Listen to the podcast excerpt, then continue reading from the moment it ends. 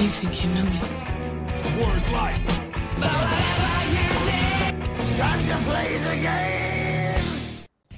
Sejam bem-vindos ao Cotovelo Voador, um podcast sobre luta livre. Eu sou o Álvaro Linto, sempre acompanhado por Thiago Dutra. Tudo bem, Diagão? Yay! Estamos de volta! É, acho que é o último episódio de 2019, hein? Cara, assim, se a gente conseguir outro, vai ter que ser uma linha de produção muito maluca. A gente né? não vai conseguir. não tem como. Eu tô numa média de conseguir um episódio a cada dois meses. Ah, justo. Então é, é o que dá. Aceitem, É é, o que tá. tem. Bom, mas esse é o 35 episódio do Cotovelo Voador apresenta Cotovelo Ruthless Aggression Era. 35 episódios, hein? 35 episódios. Como, como eu falei alguns episódios atrás, quase chegamos no WrestleMania. Exatamente. É. E dessa vez a gente vai falar sobre o primeiro The Great American Bash na WWE.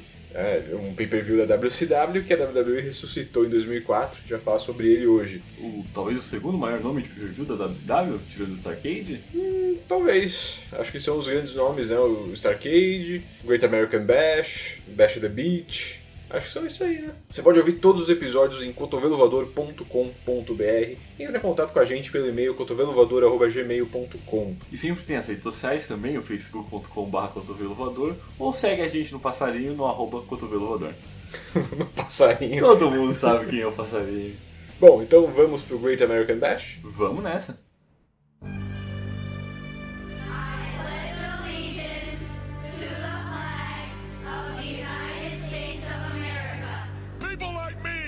Are the ones that founded America. I am richer than you people. I am better looking than you people. Our founding fathers are rolling over in their grave at the pathetic example of Americans that you people have become. You are weak. I condemn you people. You piece of garbage. Orale mi raza! Eddie Guerrero, you represent everything I hate about America. My blood taken a lot out of me. I am an American. You didn't take my WWE championship. I'm gonna walk how I wanna walk, say what I wanna say, dress how I wanna dress. Well, John Cena is a proud American. You're an embarrassment, disgrace to the U.S. title. You compete against Rene Dupree, Rob Van Dam, and Booker T.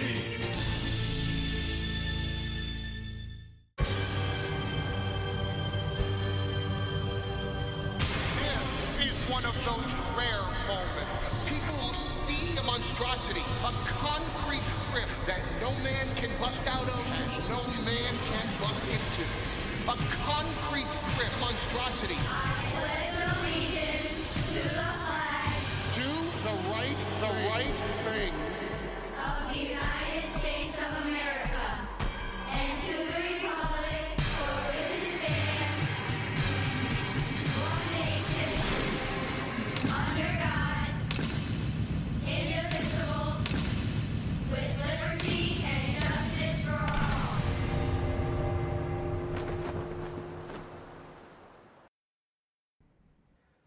É domingo, 27 de junho de 2004, três semanas depois do Bad Blood, e nós estamos ao vivo no Norfolk Scope, em Norfolk, Virgínia, na frente de 6.500 fãs. Michael Cole e Tess são os comentaristas da noite. Aí um nome de uma cidade que eu não lembro de ter ouvido qualquer vez na minha vida. É, Norfolk é uma cidade do... é uma cidade do sul, né? Aquela cidade WCW desde sempre. Ah, olha aí, as peças se encaixando então. É.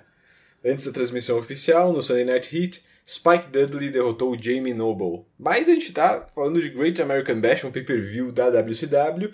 Então vamos recapitular um pouco o Great American Bash? Claro. Quantos, quantos a gente teve? O que, quais são momentos importantes? Isso? Exatamente. The old man was covered with tattoos and scars. He got some in prison and others in bars. Bom, o Great American Bash foi criação de Dusty Rhodes na NWA em 1985, unindo duas de suas paixões, luta livre e música country.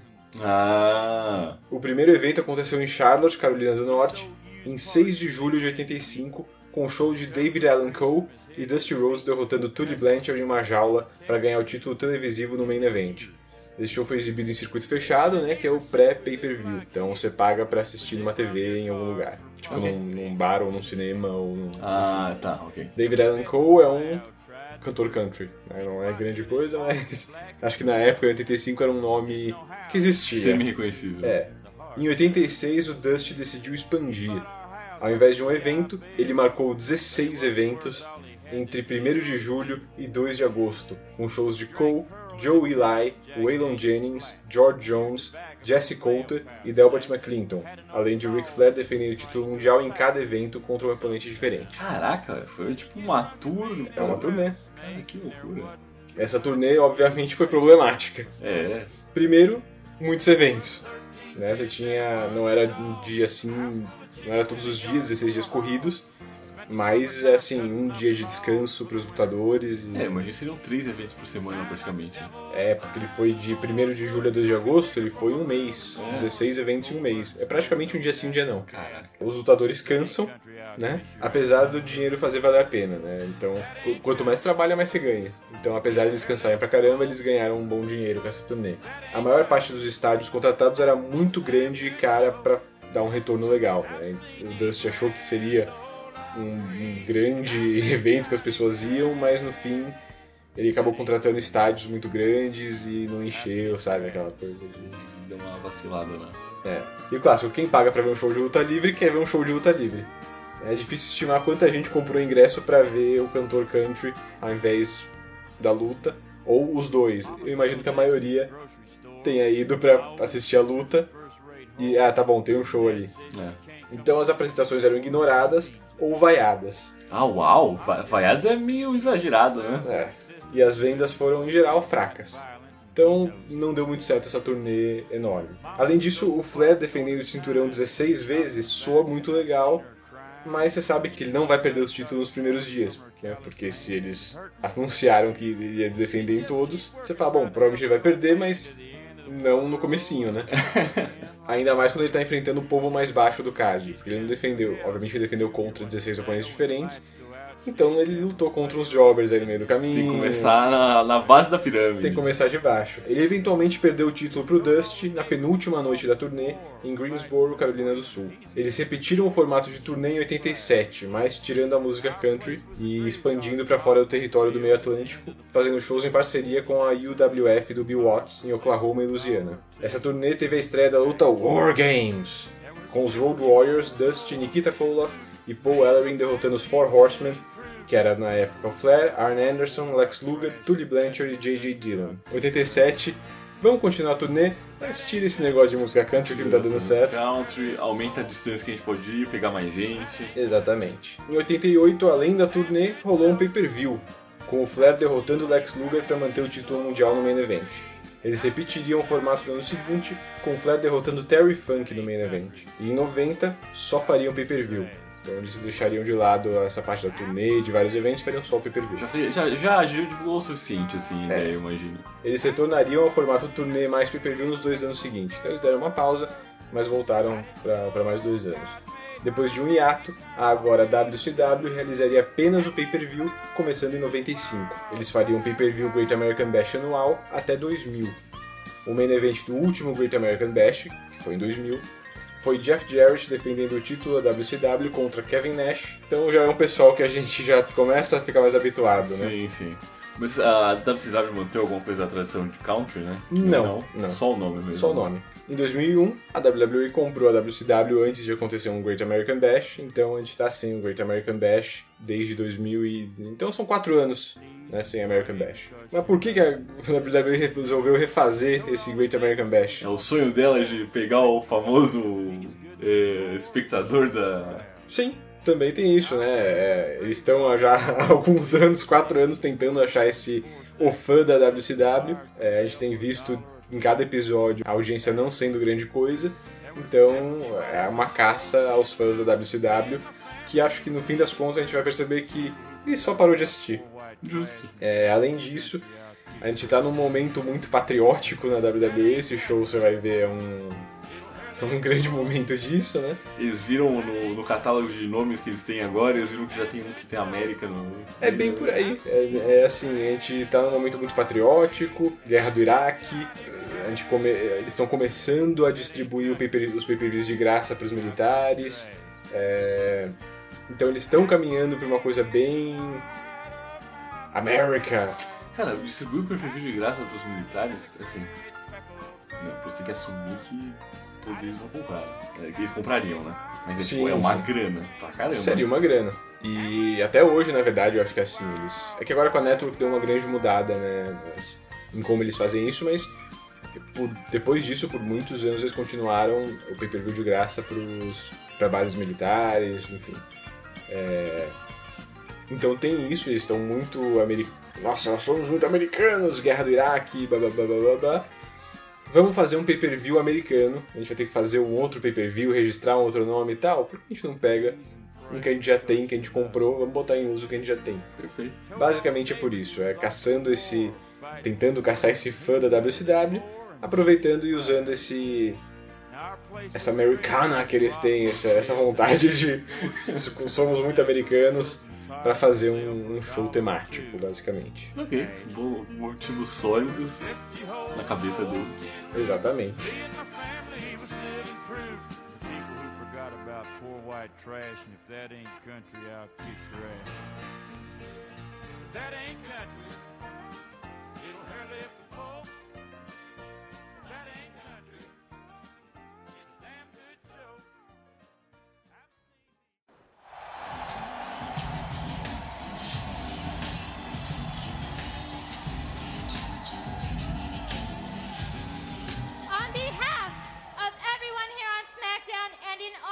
Of all the men and women in the U.S. Armed Forces, it is my pleasure to welcome you to the Great American Bash.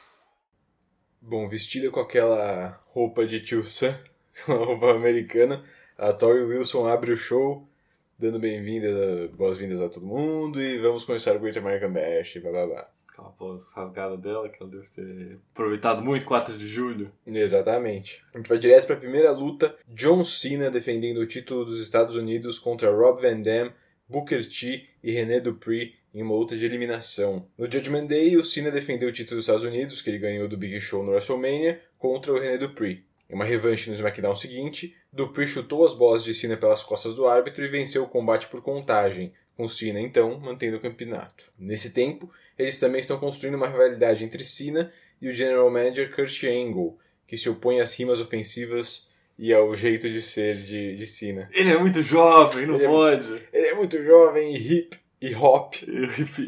Exatamente. Além disso, Cena sugeriu que os pay-per-views da WWE fossem transmitidos de graça aos militares. O Angle disse que a ideia era sua e que Cena havia roubado. Ele forçou Cena a defender o título contra Dupree em uma luta Lumberjack em 27 de maio. Durante o caos, Booker T, um dos Lumberjacks, fez questão de atacar Cena pelas costas. Mesmo assim, o campeão reteve o cinturão. Na semana seguinte, um confronto entre Cena e Booker foi interrompido por Angle, que acabou acidentalmente derrubado de sua cadeira de rodas por Cena, além de levar uma cadeirada na perna de Booker. Ô, louco. Tudo acidental. Tudo acidental, batendo no cara aleijado no chão. É isso aí. Booker se desculpou na semana seguinte, mas Cena se recusou, dizendo jamais pedir desculpas por quem ele é, por como ele se veste ou por como ele age. Na mesma noite, Angle deu a Dupree, Booker e Rob Van Dam 5 minutos cada com Cena, com quem conseguisse derrotá-lo se tornando desafiante pelo título no Bash.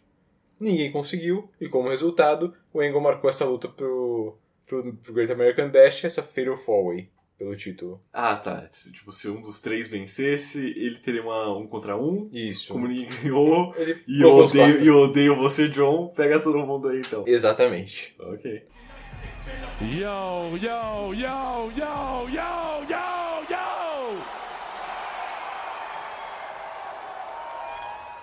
I ain't rapped in a while, but we up in the seven cities. It's the Great American Bash up in here. Y'all got better than that? Make some noise!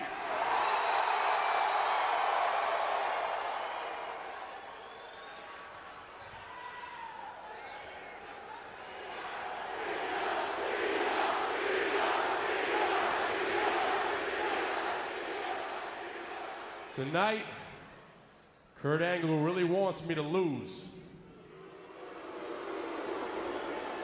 This is no joke but I'm still here and ready to kick ass up in Norfolk.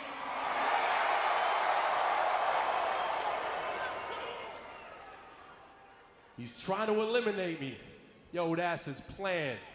But tonight, I'm gonna beat three dudes just like Kurt Angle's hand. The only reason Kurt even made this match a four way is so Lumpy and Luther can start in with some foreplay. So I, I scouted RVD and that Rolling Thunder stunt. Tonight, only thing Van Dam rolling is blunts. And check this. I ain't worried about Booker T. That dude hangs out where the cross-dressing hookers be. He's gone way downhill since G.I. Bro. He just a small-time sucker like a knee-high hoe. And Renee with his dance. You know he's trying to be me.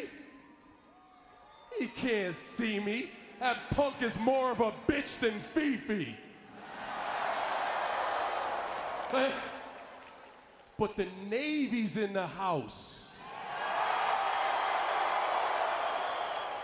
And that's why Renee is scheming. He gets really overexcited when he's surrounded by the seamen. Now y'all know the champ is here. So we running the show. And if y'all don't know by now, we didn't want you to know. Word life! Cena abre com seu rap zoando os oponentes, o Kurt Angle e o Luther Reigns, mas nada de muito memorável dessa vez. Justo. Os quatro começam a se bater antes do sino. Eventualmente, Cena e RVD trocam socos, mas são interceptados pelos vilões. Booker e Van Dam brigam na barricada e nos degraus, enquanto Dupree tenta controlar Cena, atacando seus olhos e acertando um dropkick. Depois de acertar um Atomic Drop invertido, Cena é jogado do ringue. Dupree dança e desafia Booker, que atira Van Dam para dentro. René prende um Rear Naked Choke, enquanto Booker assiste do lado de fora. RVD reage com seu Split Leg Moonsault para um 2.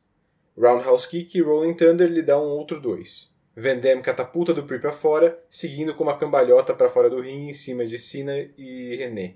RVD tenta uma sequência de pins em Cena sem sucesso.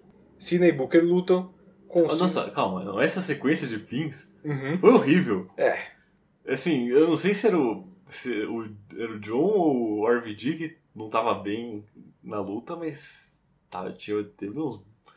Teve umas falhas, assim, muito perceptíveis. Em pin, que é um bagulho super simples. né.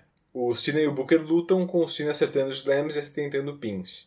Cena joga a René para dentro e a disputa vira entre os vilões. René faz sua dança, mas toma um Spinebuster de Booker. RVD acerta um Frog Splash em Dupree e nocauteia Cena do corner, acertando um segundo Frog Splash em Booker. Cena rola Van Dam e o elimina do combate. Agora é o Cena contra os dois vilões. Obviamente, os dois formam um time contra Cena, mas logo começam a disputar pins. Eles trocam empurrões e são derrubados por Cena, que acerta seu throwback em Booker e mexe no próprio tênis, né? Faz aquele Ele tauntzinho. dá um pump do Air- é o Jordan, né? Eu acho. Não sei. Não sei. Booker o ajuda a acertar um F1 em René e responde com um Scissors Kick em Cena. Booker elimina René e tenta o mesmo com John, que escapa no 2. Booker domina Cena com chutes e tentativas de pins, mas o ritmo dá uma diminuída. Cena consegue uma clothesline, um back elbow e um side slam. Ele faz o You Can't See Me, o Five Knuckle Shuffle e o pin, mas Booker escapa. Booker faz o Harlem Hangover, que é aquele monkey flip do corner. Nossa, a a melhor movimento da noite. Da noite não, desculpa. Tô- já tô maluco, né? Da, da partida de longe. O Booker mandou bem. Cena desvia de um Scissors Kick e acerta um FU para vencer aos 15 minutos e 44 segundos. Vencedor e ainda campeão dos Estados Unidos, John Cena. John Cena provando que ele tá a caminho de ser um super-herói. É, bem por aí. É. Mas eu não achei nada demais, assim, Não. nada muito memorável. Bem baunilha, né, que eles falam. sim, sim, baunilha pra caramba, com certeza. Nada demais. Depois que você elaborou e, e eu percebi que era uma, uma elimination e não só um, um fatal four normal, realmente fez sentido tipo, eles ficarem se enfrentando 2 a 2 no dentro do ringue, né? Afinal, você não quer ser eliminado rápido o suficiente. Com alguém perder numa carreta no, no, no- no que eliminou, ganhar automaticamente a partida, né? não tem que se envolver. Mas ainda assim, realmente, como você falou, fraco. Anderson, play for a minute. Hey, John, man. Good match, buddy. No, John, seriously, congratulations. It was great. Thanks, dog. You looking good. Thank you. You know, I got the belt, but uh, I also got to go below the belt. Hit me up on the two-way. Anyways, you do look beautiful tonight. Thank you. You know what? I'm so I can't believe this. I can't believe how far you have fallen, Charlie. You used to be my protege. You had so much potential. Now look at you. Hanging around with John Cena, flirting with Miss Jackie. Used to care about nothing but wrestling. I am so disappointed in you. You know what, Kurt? I could care less. Oh, now you're mouthing off to me. Well, that's a big mistake. Because I have a new protege, a bigger and better protege, and his name is Luther Reigns. And I promised Luther Reigns a match tonight at the Great American Bash. and you know something? I can't think of a more fitting opponent than you, Charlie. So if you two had any plans for tonight, I'd cancel them. Because your match with Luther is coming up next. Good luck. Whoa. Excuse me. Charlie Haas e Jack Gayda congratulam Cena pela vitória e Cena aproveita para dar uma em cima de Jack. Qual que é o sobrenome dela? Gayda. Keida? Mas aqui ela é Miss Jack só. Kurt Angle aparece e se mostra indignado com o que Haas, seu ex-discípulo, se tornou. Cara, o Kurt Angle aí tá na, na idade de É. não gostar dos jovens. né? Essa molecada ali, no meu tempo, Exato. Meu tempo eu acordava às 6 da manhã, treinava até às 7 da noite. tomava gema de ovo e não reclamava. Agora essa molecada aí só fica com essa coisa de, de hip hop, E querer transar, querer não pode. transar, não sabe treinar, andando com, a, com o Cine Miss Jack, com o Rico. Essa é a crítica do, do Angle contra o, o Haas, que assim, faz sentido porque o Haas era parte do time do, do Kurt Angle, né? Parte do Team Angle com o Sheldon sim. também. É, Angle diz ter Luther Reigns como seu novo discípulo e que seria ótimo se os dois se enfrentassem. The SmackDown Divas will be hosting the Great American Bash right here from this hot, steamy water. We will be interviewing the biggest stars on SmackDown. And since I had the honor of conducting the very first interview, I will be interviewing the biggest star of all me. Now, tonight I have a match against Tori Wilson. Everyone thinks that Tori Wilson is the all American girl. But nobody looks better in red, white, and blue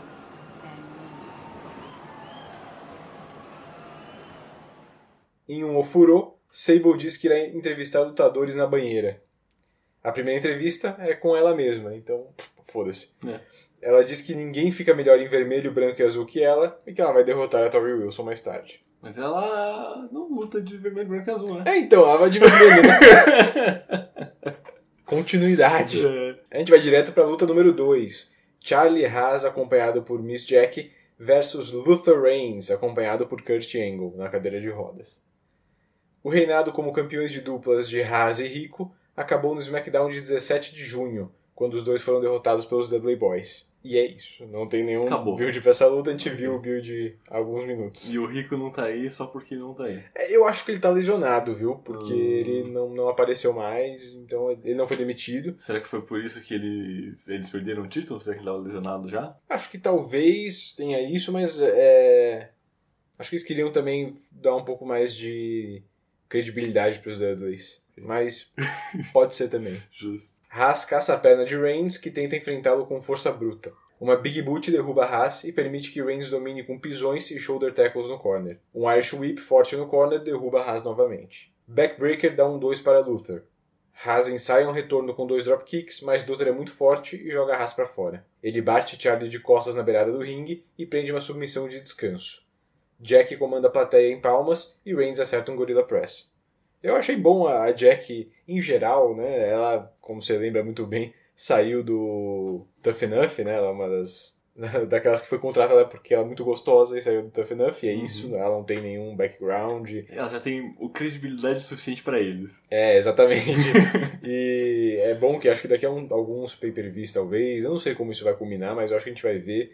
é, eles começaram o Diva Search no Raw, que é um Tough Enough exclusivamente feminino.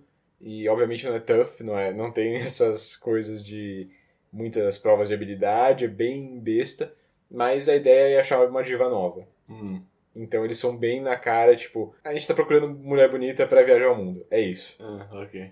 E eles- eles vão mostrando isso no, no você falando. É, por enquanto eles ainda estão na, tipo, fase do, sei lá, preliminares, que eles só mostram um resumão, tipo, a fila das mulheres querendo fazer e é, alguma coisa de, de contratação, sabe? Você tá na próxima rodada, mas eles não estão mostrando nenhuma delas especificamente, é mais um resumão. Mas nesse resumão já deu pra ver a Maria, por exemplo, Hum. a Maria Canelis, que entra na WWE pelo Diva Search. Ah, ok. Enfim, essas, essas mulheres que não têm nenhum background na, de luta livre, é, enfim, é, é meio difícil jogar elas e, por exemplo, com uma manager agora do Haas, a, Miss Jack, e ver elas fazerem alguma coisa. E, sei lá, eu vi ela numa luta chata com o Luther Reigns, conseguir controlar a plateia pra bater palma, que Sim, seja. O que, é. né, alguma coisa. Luther prende um single leg Boston Crab esquisito. Charlie faz um rolamento, mas volta a ser dominado. Haas acerta um suplex em Oklahoma Roll, sem sucesso. Um German suplex muito bom de Haas lhe dá um 2. Luther faz com que Haas acerte o ombro no corner e acerta seu swing neckbreaker para vencer aos 7 minutos e 2 segundos. Vencedor, Luther Reigns. Eu achei que ele ia ter um finisher mais de força. É, né? É, mas ok. Nada, né? Jogado aqui. Olha, Você adorou, né? vai ser melhor que o próximo. Adorei, que porra. É. Ah, Eu sou um conhecido do lixo agora. Cara, você tem umas opiniões aleatórias.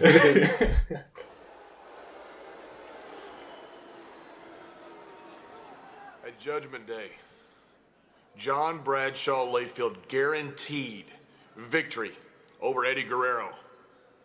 And at Judgment Day, John Bradshaw Layfield delivered victory over Eddie Guerrero. Like I always do. What I say, I do. What I want, I get. The only reason that Eddie Guerrero is WWE champion right now is because he got himself disqualified on purpose at Judgment Day. That is fact. That is documented fact. Tonight, Eddie, you can't get yourself disqualified because there are no disqualifications. This is my match, the Texas Bull Rope match, my rules. I am going to drag your carcass all over this arena.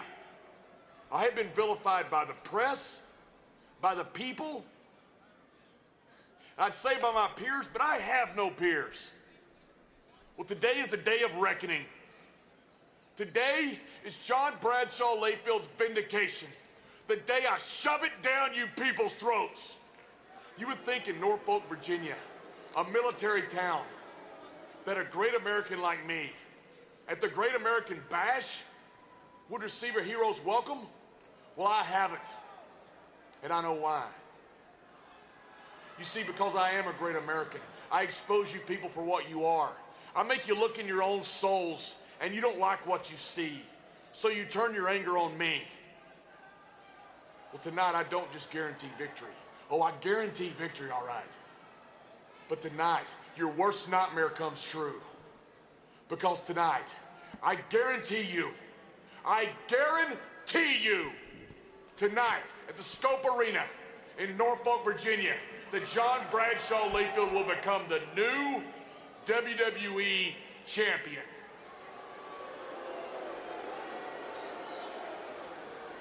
Nos bastidores, JBL diz que venceu no Judgment Day, mas como Edge se desqualificou de propósito, ele manteve o título. Ele diz que Edge não pode se desqualificar, já que eles estarão em uma luta com suas regras e que aquele é o dia de glória de JBL.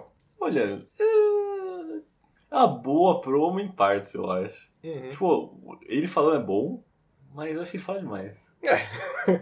É uma, é uma crítica que nessa época o JBL tá sofrendo mesmo. As promos dele são muito boas, mas ele fala e fala e fala e podia resumir muito o que ele fala. É uma crítica real que ele tá sofrendo nessa Olha aí, então. Luta 3. Rey Mysterio defendendo o título dos pesos leves contra Chavo Guerreiro. O, a musiquinha Uh, Chavo! A gente viu antes ou não? Eu acho que é estreia essa música, hein? Talvez. Antes era só aquele instrumental, tipo. Eu acho que. Eu não lembro dessa música tocar antes, viu? Mas é a música clássica dele, que vai acompanhar até o fim da carreira dele na WWE, que é o. Uh, Chavo! Ah, no Judgment Day, o Chavo derrotou a Jacqueline pelo título dos pesos leves. É, teve isso aí, né? Teve. E a gente conversou um pouco sobre isso no episódio passado, mas o Chavo Classic, né, o pai do Chavo, acidentalmente ganhou o cinturão antes de perder pro Ray em 17 de junho e ser demitido. Na semana seguinte, o Chavo venceu uma Battle Royal para tornar-se o desafiante pelo título no Great American Bash. E a gente tá de novo com o Chavo versus Ray. Ah, não, tá, ele perdeu pro Ray. Porque a gente fala. pro- Ele perdeu o título pro Luther Reigns? Caraca. Não. Que loucura é essa? Aí é. O título acho que não não tá nesse nível ainda. né? É, porra. Ray começa surpreendendo o Chavo com rolamentos, que responde com alguns dos seus rolamentos também. Collar and Elbow e Chavo prende o Hammerlock, trabalhando o braço de Ray. Imediatamente, Cole e Tess falam que a lesão no braço impediria Ray de usar o 619.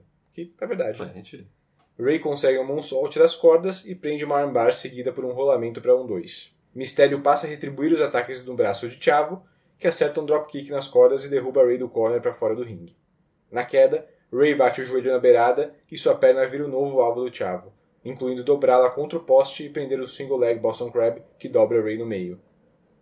Wheelbarrow Bulldog em Guerreiro, mas Chavo volta a dominar, incluindo um vertical suplex na beirada para dentro do ringue. Dois chutes nas costas da perna faz Ray virar cambalhotas. Para completar, Chavo prende o Brock Lock, que é aquele leg drop no pescoço. Mas Mistério consegue escapar. Mancando, Ray consegue um Hurricane Rana. Ao usar as cordas, Ray desaba com dor na perna. Ele é pendurado na Trio Voo, mas desvia de um ataque. Chavo acaba acertando o poste e caindo do ringue. Ray termina a sequência acertando uma meteora fora do ringue. Eles escalam o corner, trocam cabeçadas e os dois acertam um facebuster no outro ao mesmo tempo. O árbitro começa a contar enquanto os dois descansam um pouco.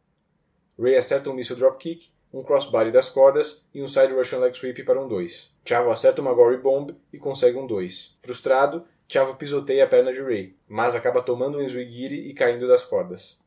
Mistério acerta o 619 e pula em Chavo, que reverte o ataque e prende o single, Boston leg, single leg Boston Crab.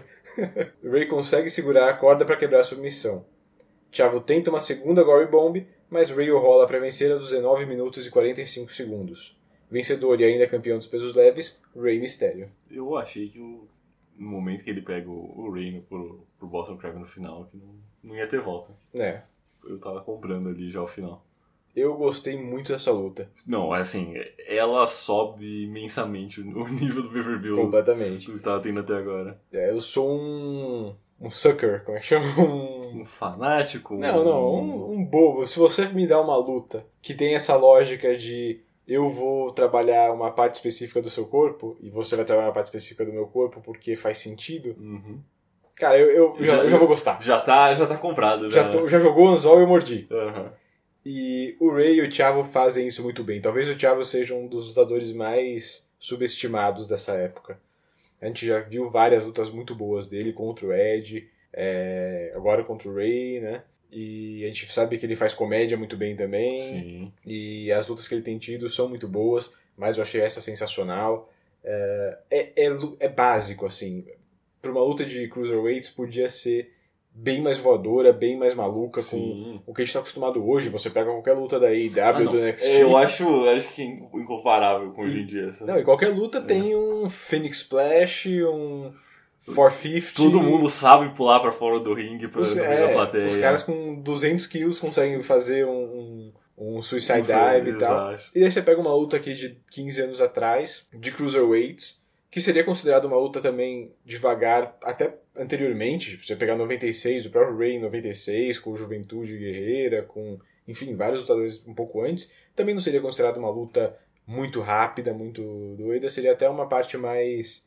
aquela parte dos cruiserweights mais técnica, né? Do Di Malenko, dessa galera. E é uma luta que não tem grandes movimentos de, de voadores nem nada do tipo. E até certo ponto é bem básica. É tipo, Sim. uma luta básica. Eu vou acertar o seu joelho e você vai acertar o meu braço. E a gente vai ficar nisso. E eles vão num crescente durante a luta, eles começam só trocando um negocinho ou outro, e daí a luta vai crescendo, crescendo, crescendo, eles têm tempo pra fazer isso, eles têm 20 minutos pra fazer isso. Chega no final, você tá com o anzol puxado e você tá acreditando no que tá indo, você eles, comprou. Eles estão aplicando golpes cada vez mais. mais- não- complicados, mas não, não ridículos, né? Sim, não, mas é, é isso mesmo. Eles, tão, eles vão aumentando a intensidade. Cara, eu, eu para mim é ótimo. Eu, essas coisas são fáceis de. A gente, como a gente falou, a gente fica um pouco perdido às vezes com um monte de Suicide Dives, com um monte de 450 Splash, com essas maluquices que o pessoal consegue fazer hoje. Daí a gente pega uma luta mais básica, que é simplesmente dois personagens tendo um bom tempo pra fazer uma luta que faça sentido. E daí a gente vê, nossa, também é muito bom. Também é bom. Então, eu gostei muito, pra mim é, é excelente e gostei muito dessa luta de verdade.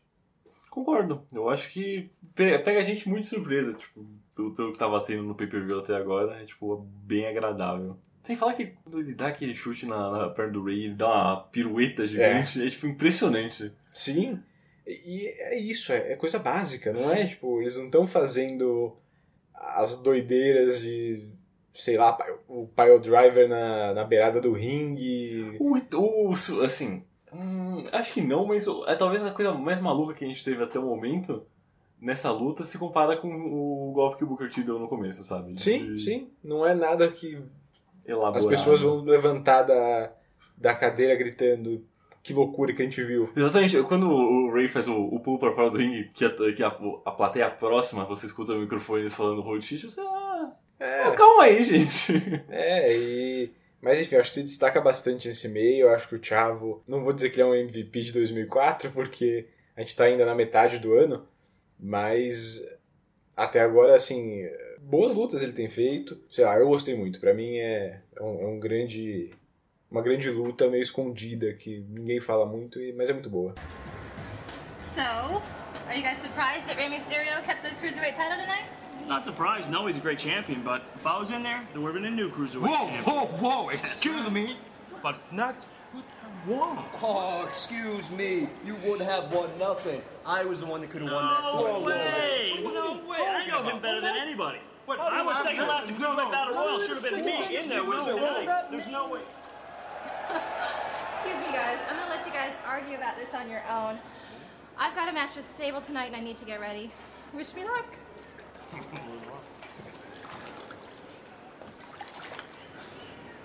God bless America. Tori Wilson tá na banheira com Spike Dudley, Funaki e Billy Kidman. Também conhecido como marido de Tori Wilson, Billy Kidman. Ah, era o Billy Kidman? É, ele cortou o cabelo, lembra? Nossa, é verdade. Eu achei que era um cara da FBI. É, ficou parecido um pouco, né? É. Eles discutem a luta pelo título dos pesos leves e começam a brigar entre si por quem venceria na- entre eles, né? Os três são cruiserweights. A Tori levanta e todo mundo, né, obviamente desmonta, porque puta que pariu, né? É, ela fala que ela vai se preparar pra luta que ela tem daqui a um pouquinho de tempo. E o Funaki diz o que tá todo mundo pensando, Deus abençoe a América. God bless América. Luta 4, Kenzo Suzuki, acompanhado por Hiroto, Hiroko Hiroko.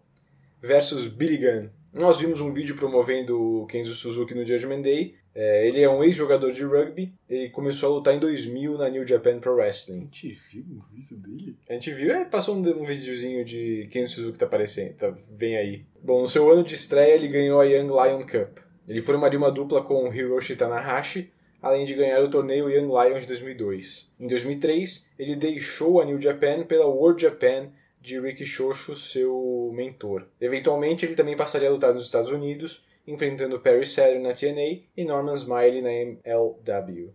Suzuki seria contratado pela WWE em 2004, sendo mandado para o Ohio Valley Wrestling. Em 10 de junho, no SmackDown, Suzuki estreou derrotando Scotty 2 Hottie. Na semana seguinte, derrotou Spike Dudley. Ele passou a ser acompanhado por sua esposa na vida real, Hiroko. No SmackDown anterior ao Bash, Suzuki foi desqualificado de um combate com Billy Gunn após sua esposa Hiroko jogar pó branco em Gunn. Pô, mas jogou Na cara do árbitro. Na cara né? do árbitro, cara. E essa é a revanche entre eles. Gunn começa zombando uma pose de artes marciais e eles prendem o collar and elbow, com Suzuki vencendo o teste de força. Mas Gunn desvia de um chop. Eles desviam dos golpes um do outro, até Billy acertar um Fisherman Suplex e um Swing Neckbreaker para um 2. Kenzo passa a dominar, prendendo o Nerve Hold duplo, a pior submissão do mundo, enquanto a plateia grita USA. Se você não sabe qual é o Nerve Hold, é aquele cara que tá sentado e daí vem o outro e faz uma massagem. É Basicamente uma isso. massagenzinha. Famoso pelo tio vilão do 007 que fazia isso, né? É, Não Eu sou. acho que o cara, do, o cara do, que jogava chapéu. Ah, pode ser, pode ser. Aqui 007 eu não, não é minha praia. Não assisti. Eu acho também uma referência que pouca gente vai lembrar. Ah, é, dia. é. Gunn escapa, mas Suzuki volta ao movimento. Em um novo escape, Billy leva uma joelhada na barriga e um vertical suplex para um 2. Suzuki prende um abdominal stretch e, meu Deus, essa luta não tá indo pra lugar nenhum. Tem, tipo, muita submissão, uma luta de 3 minutos até agora. Eles trocam socos e chops. Suzuki desvia de um Faymaster e acerta uma joelhada correndo para um 2. Nossa, e essa foi feia pra caramba ainda, que o Billy Gunn caiu lateralmente. É. Quando Suzuki se distrai com a plateia, Gunn acerta um To The World Slam. Pelas costas do árbitro, Suzuki acerta as bolas de Gunn e faz uma espécie de DDT reverso no joelho para vencer aos 8 minutos. Isso foi pior ainda. Vencedor, Kenzo Suzuki. É o Fischer bosta, o cara faz que ele nem contou até 3. Não, e daí o Suzuki não tá nem na rampa ainda e o Gunn já tá de pé. Não sei. Não foi uma boa luta. Não foi nada. Cara, do, de 8 minutos, 4 foi. Eles parados em disparado. fazer. É. Cara, não, não foi legal. Será que não- tem um problema de comunicação aí? Talvez, talvez possa ser, mas não foi um, um grande, uma grande estreia, né? Bom, essa é a última vez que nós veremos A Hiroko. Billy Gunn. Uou! Depois de 11 anos com a WWE, Gunn foi demitido em novembro de 2004. Ah, ele foi demitido. Ele foi demitido. Como eu disse, o Gunn já estava na companhia há 11 anos. Então ele já havia sido campeão intercontinental, campeão de duplas, King of the Ring, e agora estava meio jogado, sem rumo, perdendo para essa galera nova que estava chegando. Ao que consta, isso irritou bastante o Gunn, que era bem aberto quanto ao seu descontentamento nos bastidores. No seu podcast, o Bruce Pritchard admit- admitiu que a equipe criativa simplesmente não tinha nada para fazer com ele. Cara, Álvaro, nunca tiveram muita coisa a fazer com o Billy Gunn. Cara, ele fez parte da DX, é, ele fez parte do, do Smoking Guns, onde ele teve um sucesso ali como dupla. Eu acho que, na real, o bagulho do Billy Gunn, os, os New Age Outlaws, né? Eu acho que o bagulho do Billy Gunn é ele tem que estar numa dupla. Ele não tem carisma pra ser um lutador individual. Justo. Tanto que quando eles tentaram, botaram ele no como King of the Ring, ele é considerado o pior King of the Ring da história. então, é, eu acho que muita gente compara hoje ele com o Dolph Ziggler, né? Porque esse cara que tá, fi- ficou muito tempo lá, ele é bem atlético, ele tem vários movimentos, mas falta alguma coisa. Falta um Falta o, pincelada. o it factor, sabe? O, aquilo que vai, que vai ser a diferença entre ele e o Cena, sabe? Entre ele e alguém com. E não dá pra dizer que é carisma, que é. É simplesmente alguma coisa que falta. Uma coisa que não dá pra ensinar. Ok. Tecnicamente, ele é ótimo. Né? Até hoje, que a gente tá em 2019, ele tá com 50 anos de idade. Acho que até mais que isso já. E ele luta muito bem. Oh, né? Ele tá na IW. Então, é, eu acho que é um pouco isso, sabe? Falta alguma coisa ali que não tem muito o que fazer. Também reza a lenda que o Gunn apareceu nos bastidores da TNA nessa época, enquanto ele ainda estava sob contrato, para negociar sua ida na companhia e perguntar se tinha um espaço para ele ali. É, em setembro, ele foi encontrado desmaiado em um aeroporto por conta de certos ilícitos, né? Acontece. Ah, ok. A WWE ofereceu a reabilitação, ele foi, mas ainda assim ele acabou demitido. Além de ir para a TNA, o Gunn participou de uma entrevista com a RF Video, que é aquelas entrevistas shoots, né? Ou seja, Billy Gunn conta tudo. Ah, sei. Onde ele basicamente queimou todos os pontos que ele tinha com a WWE, principalmente criticando o Triple H e o seu controle na companhia. Apesar de eles estarem né, em divisões diferentes, né? Hum. Enfim, ele criticou muito o Triple H é, de forma bem grosseira, assim, Explícita, bem é. explícita. É, na TNA, o Gunn se uniu a Monty Brown e Jeff Jarrett para formar o grupo Planet Jarrett. Eventualmente, agora como Kip James, Gunn formaria uma dupla com Road Dogg agora BG, é, BG James, não, ele é Brian Gerard James, ah, então BG, que é basicamente os New Age Outlaws, né? Só que sob o nome de Voodoo King Mafia. VKM, uma zoeira com o Vincent Kennedy McMahon. Ah, nossa, gente do céu. É muito. é muita piada interna no Né? Livre, né? Os dois fariam diversos segmentos autorreferenciais, é, desafiando Vince, Triple H e Shawn Michaels para confrontos que obviamente nunca iriam acontecer. Ah. Não demorou para eles voltarem contra a TNA, né, sob a tutela de Vince Russo, fingindo que estavam indo realmente contra a companhia. Fazendo aqueles, essa companhia é terrível, ei, blá blá blá blá blá, cortaram meu microfone, blá blá blá. Ah. Quando na real, obviamente, esse era o, Era- esse era o intuito. Certo.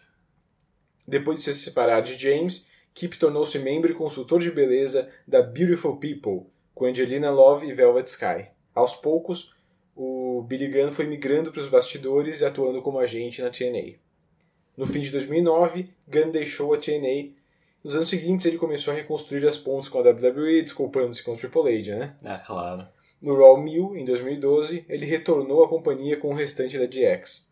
No fim do ano, ele foi recontratado como treinador do NXT.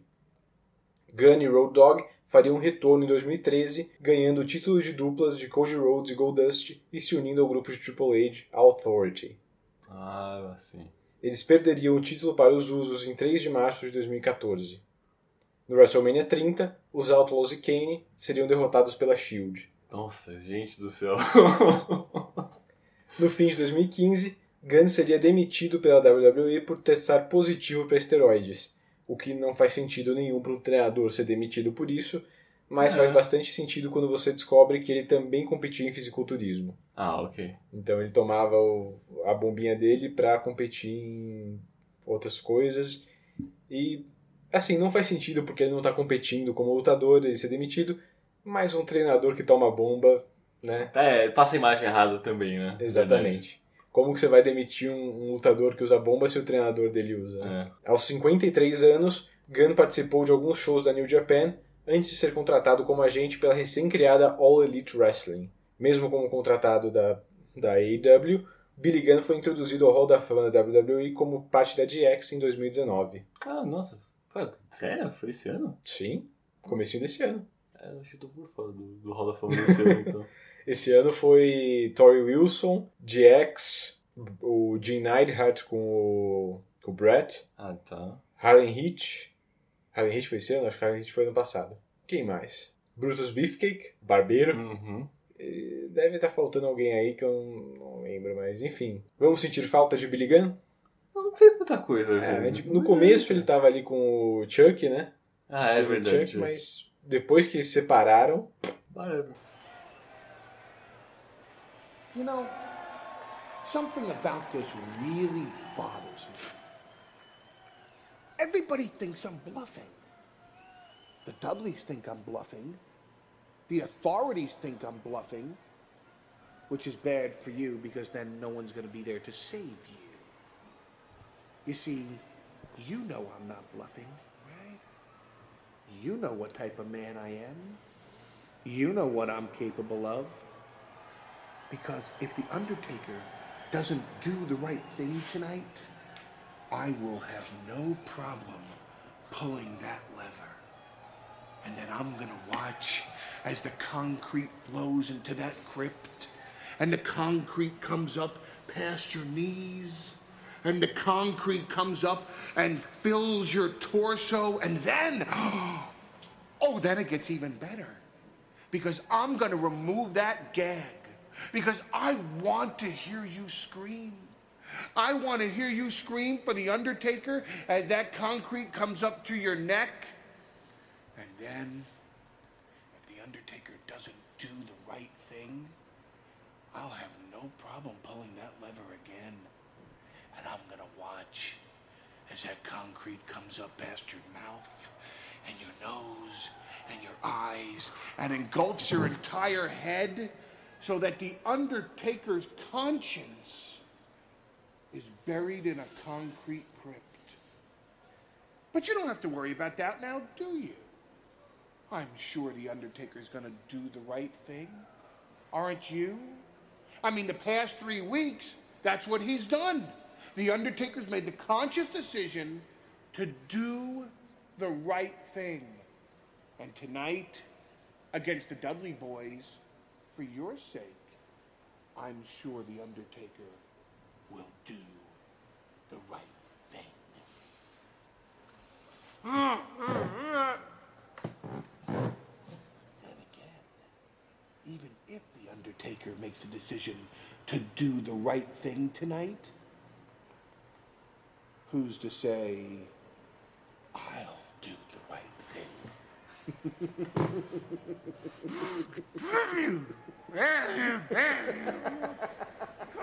Chilling words from that psychopath. Nos bastidores, Paul Heyman está com Paul Bearer amordaçado e amarrado em uma cadeira. Eu acho que essa a cena mais contrastante que a gente tem no. No podcast. No podcast não, né, no, nesse episódio. Ah. Porque, tipo, o Paul Heyman é como se ele fosse um vilão de uma década de filmes. É. E o Paul Bearer de outra década. década. é meio bizarro. É, é verdade. É, o Heyman deixa claro que não tá blefando e que vai cimentar o Bearer caso o Undertaker não faça a coisa certa. Ele tortura Bearer descrevendo como seria sua morte. E, tipo, o Bearer tá.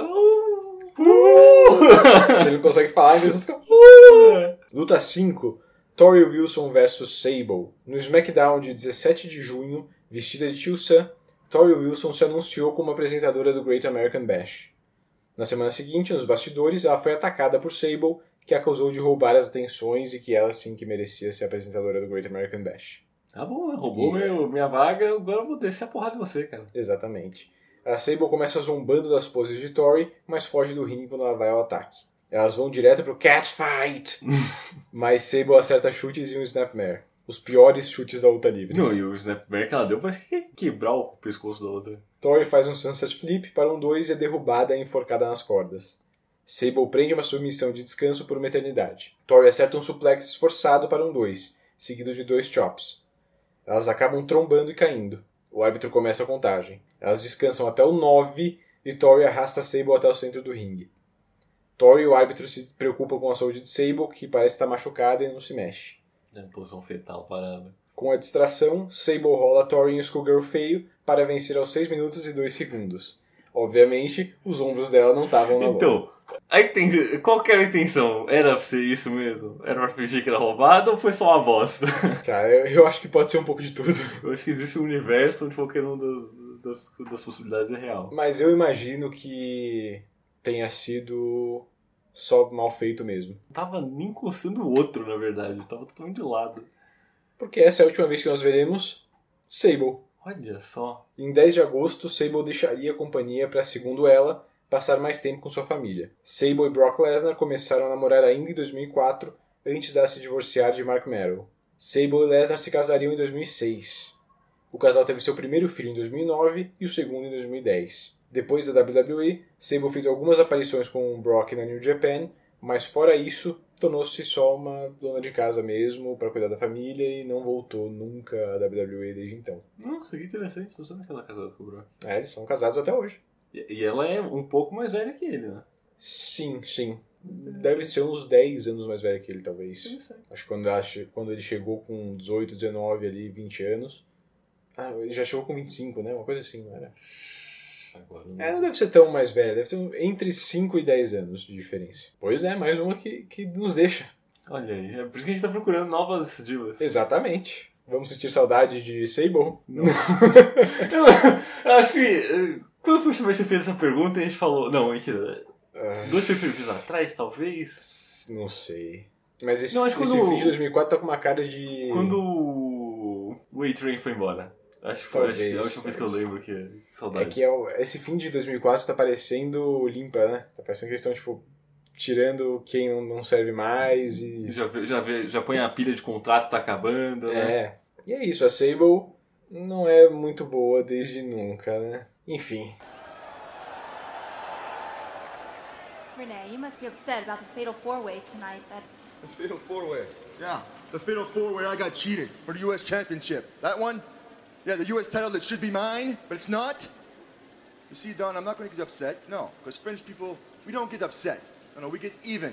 and I'm going to get even by protesting. It's very simple. I will protest, and I will get a rematch for the U.S. Championship. That's for tonight. Uh, I must say, you are looking ravishing, stunning even.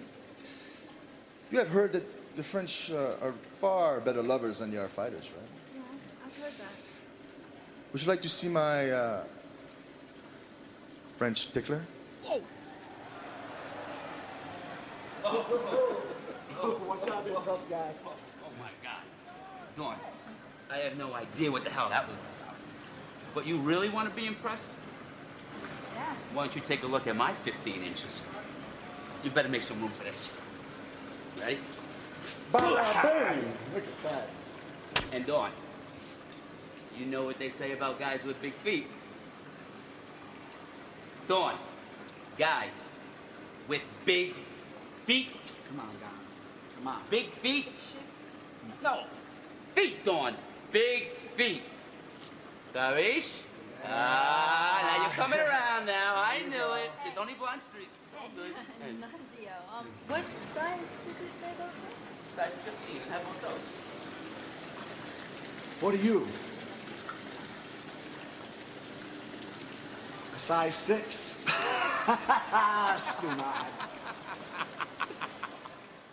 Don Marie entrevista René Dupree na banheira. Ele diz que foi roubado na luta de abertura e que vai protestar até encontrar uma luta pelo título novamente. Ele flerta com Dawn, fazendo sua dancinha. É. Nunzio e Johnny the Bull, do FBI, aparecem. Nunzio diz que, ele ficará, que ela ficará impressionada com o tamanho do seu pé. É, eventualmente ela entende o que ele quer dizer com o tamanho do pé e sai com ele. É bem. Esperou uns 20 segundos, né, pra, pra manter essa piada aí. Ah, é. O Stemboli zomba do tamanho do pé do Dupree pra encerrar o segmento. O Stemboli é muito armário, né? Ah, é. Compacto. Eu acho que a última vez que a gente viu ele, eu disse que era a última vez que a gente ia ver ele e eu não sabia que ele ia aparecer de novo. Ah, mas segmento não conta. É. Agora sim, luta 6. Mordecai! Yes! o grande. Como que é o, o apelido dele? É o. Rider. O é... Pale Rider, o, o. que é um Rider? É um. É que a gente usa motoqueiro fantasma, né? Mas não é. Ele não é. Não, é pálido só. É o motoqueiro pálido, o, o cavalgador pálido. pálido. cavalgador pálido. contra Hardcore Holly. Depois de sua estreia no Judgment Day contra Scotty Too Holly, Mordecai atacou a Kill e Billy Kidman no SmackDown seguinte. Em 27 de maio, ele anunciou ter escolhido sua próxima vítima. Em uma promo em 17 de junho, ele criticou os valores do, campeão Ed Guerreiro, mas por algum motivo na semana seguinte ele atacou o Hardcore Holly. Os dois foram separados por agentes enquanto Mordecai gritava que iria crucificar Holly. Ô, louco. E era basicamente isso. Não teve uma explicação maior. É, você bateu no cara. É. Deu um encontrão de ombro de leve. É, eu achei estranho porque parecia que eles estavam armando pra ser Mordecai contra Ed Guerreiro. Porque ele faz uma promo falando do Ed. Vocês estão aí falando, colocando no, no pedestal esse. Esse cara das drogas. Co- colocando a vagina no pedestal. Cara, essa faz tempo que eu não escuto. Como é, é que era isso? 20 de 40 anos. É verdade. Você tá colocando a vagina no pedestal, cara. É, enfim, tá colocando esse trapaceiro no, no, no pedestal e. E Deus tá de olho. Deus tá de olho, e daí ele ataca o Hardcore Holly. É porque. Sei lá. Os dois imediatamente trocam socos, com Holly prendendo Mordecai nas cordas e o socando. Mordecai foge do ringue e acerta Holly em seu cetro, que ele botou numa num triângulo ali de. Ele pegou, o- ele pegou o cimento que eles iam usar, fez um triângulo, e daí ele ficou lá. Ele bate em Holly com double axe handles e pancadas nas costas. Bastante soco e chute nessa luta, hein? Porra, são porradeiros, diria. Mordecai prende um rear naked choke para descansar, e Holly faz um ótimo trabalho ficando roxo. Calma. Cara, eu achei ótimo. Ele tomou um rear naked choke e ficou roxo mesmo. É difícil ficar roxo. Será que ele engoliu a língua ali um segundo? Ah, espero que não, mas. ficou roxo. Ok. Eles estão completamente fora de posição para o próximo spot, então fica tudo muito esquisito. Os dois se movem juntos para mais perto das cordas, para o Holly fazer um flapjack Mordecai de peito nas, co- na- nas cordas, né? E depois o Holly se reposiciona para fingir que os dois bateram cabeça na queda. Muito esquisito. É, foi meio estranho isso aí mesmo. O Holly acerta clotheslines e um cotovelo voador, seguido por um DDT reverso para um 2. Mordecai acerta uma Spinebuster para um 2,99. Dropkick dá outro 2 para Holly. Mordecai escapa do Alabama Slam e acerta sua Crucifix Powerbomb para vencer aos 6 minutos e 29 segundos. Vencedor? Mordecai. É super rápido até. Pareceu mais longa, né? Parece ser mais longa. Acho, que é acho que é porque, por causa da confusão, né, você se perde um pouco. É, e 6 minutos de soco e chute, né? Mas tô vendo box. É mais animado pelo futuro de Mordecai? Que agora, né, já limpou, já foi duas lutas de obra em pay-per-view, agora... Vamos começar alguma coisa séria com esse cara? Mas é. Então, tipo, quanto tempo ele tá. Quanto tempo tá. Há quanto tempo estamos sem essa rivalidade entre o Edge e o JBL? Desde o último pay-per-view, né? Desde Então- o do build-up pro Judgment Day, que foi... Disso aqui pro Judgment Day teve um mês... Uns dois meses. É, uns dois meses, basicamente. Mas não faz sentido ainda eles terem matado aquela rivalidade, né? É, então. Não faz. Esse, esse outro build-up que, ele, que, que fizeram pra ele com o Chavo é meio bizarro. Só se, tipo, daqui pra frente, depois que, que, que eu não pay-per-view agora, que eu acho que não vai ser. Acho que vai ser meio difícil. É, o próximo é o próximo review do Raw e depois é o SummerSlam. É, não, não, não vai ter Mordecai contra esse guerreiro. Não. Bom, espero que você não tenha muitas expectativas, porque essa é a última vez que nós veremos Mordecai. Ah, ó. em algumas semanas ele se envolveria em uma briga de bar e, com medo de processo, a WWE mandou Mordecai de volta para o território de desenvolvimento. Ele seria mantido na companhia por mais um ano antes de ser demitido. Ele vai voltar daqui a alguns anos e a gente vai ver ele de novo, só que com um personagem novo. Mas Mordecai, esse é o fim. Não durou nada. Durou dois meses. Caralho, cara. E, tipo. Mas não ia durar. Não, Não, é assim, não que era muito cara. ruim, cara. Ele é ruim. Isso é. Vamos admitir. É ruim. Ele é ruim. Ele não é bom. Ele é bem inchado. Porque a gente vai ver ele de novo, ele vai estar mais atlético, assim. Vai ter dado. É que ele tá inchado. E a ideia de colocar ele de roupa branca, dessa vez não foi melhor, mas na primeira vez deu tudo errado. É, realmente. E ele não é grande coisa. Sim, vamos colocar, pelo menos nesse momento histórico. É ele que começou a usar mesmo o Crucifix, Crucifix for Bomb ou, alguém já tinha popularizado antes? Sim, o, o, Razor Ramon usava o É Razor's Edge. verdade, o Razor's Edge ele é um Crucifix for Bomb, tá certo. Então não, não é um movimento Então dele, nada, não. nada. Tem, tem nada aqui pro garoto. Uma pena. A contribuição dele é ser conhecido como a tentativa do Undertaker branco. Ah, é uma pena que a gente perdeu tempo com esse cara. É verdade, realmente. Bom, a gente vê uma promo por SummerSlam com os lutadores parodiando as Olimpíadas. Boa promo. Sim, divertido. Bem, bem, bem feito. Luta 7. Ed Guerreiro defendendo o título da WWE contra John Bradshaw Layfield em uma luta de corda texana. Não, não tem que ser. Do, touro texano? do eu, não sou, eu não sei traduzir Texas Bull Rope. Eu não sei o que é uma Bull Rope. É, acho que Corda é. de touro? Existe isso? Não existe isso. Bom, depois do banho de sangue no Judgment Day, Ed exigiu uma revanche contra JBL no SmackDown. Ah, ele exigiu uma revanche? Ele exigiu, porque ele falou, ó, vamos, vamos nessa. Caralho. O pedido foi negado por Angle para manter a saúde do campeão.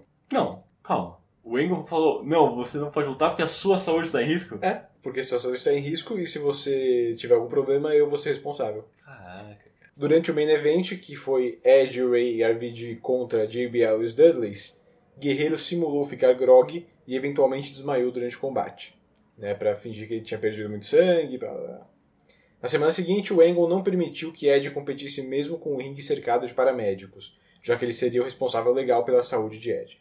Em 3 de junho, JBL anunciou que sua revanche pelo título contra Guerreiro no Great American Bash seria uma luta com uma corda texana, nessa Texas Bull Rope.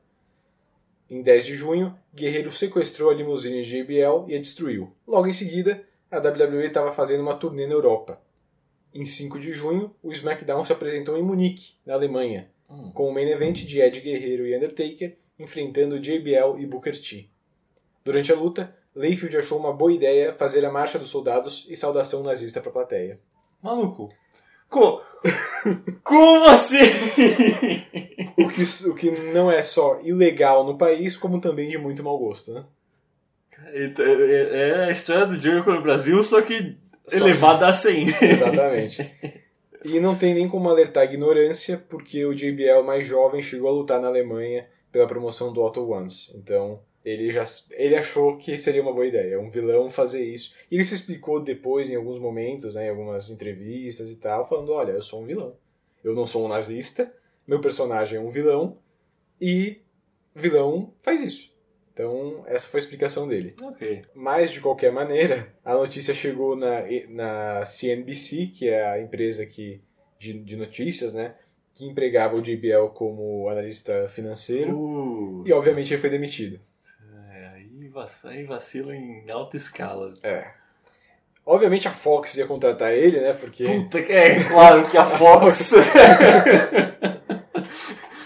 Mas é, no SmackDown seguinte, então ele estava numa semana em que ele foi demitido, ele fez é, essa saudação nazista e o, o, o Ed sequestrou a limusine dele. Então no SmackDown seguinte, ao que foi chamada a pior semana de sua vida, o Guerreiro fez uma promo, o, o JBL fez uma promo que eu acho é um pouco longa, mas eu acho legal a gente dar uma olhada. Most of you people are extremely happy that I just had one hell of a week. Not only do I get fired from CNBC,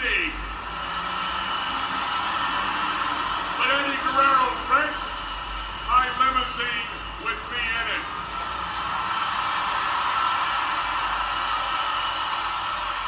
And with Ronald Reagan, one of our greatest presidents ever, passing away last week, all the media wants to talk about is me. You people in our media in America are what is exactly wrong with America. Americans are what's wrong with America. You people want me to fail for one reason. Shut up, I'm talking.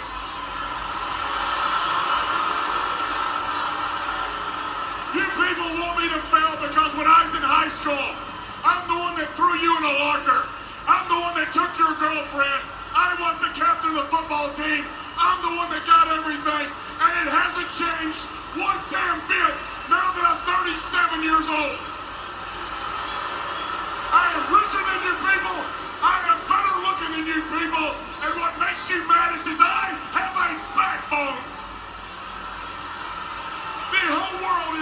Me right now. The media has vilified me. CNBC has fired me. And what makes you people the maddest is I will not beg for a damn thing. I will not crawl. I will not back up. You can knock me on my but I will be back. And that makes you people mad. Because despite everything, I will come back and I will be successful. Is what I have done my whole life, and that is why you people hate me. I was raised by a man who had a backbone. So do I. I came in this world alone. I will leave alone. I don't need a damn soul with me. Come hell, come hot water. Take your best shot, America. John Bradshaw Layfield is right here, and I won't back up from anybody.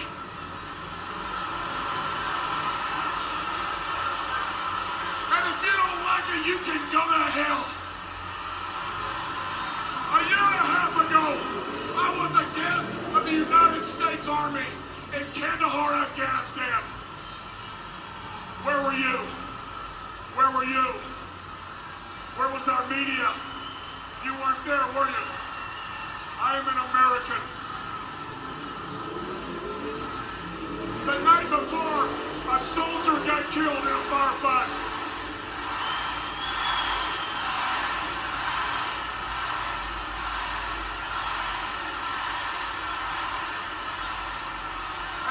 Soldier got killed in a firefight, and what did our media cover?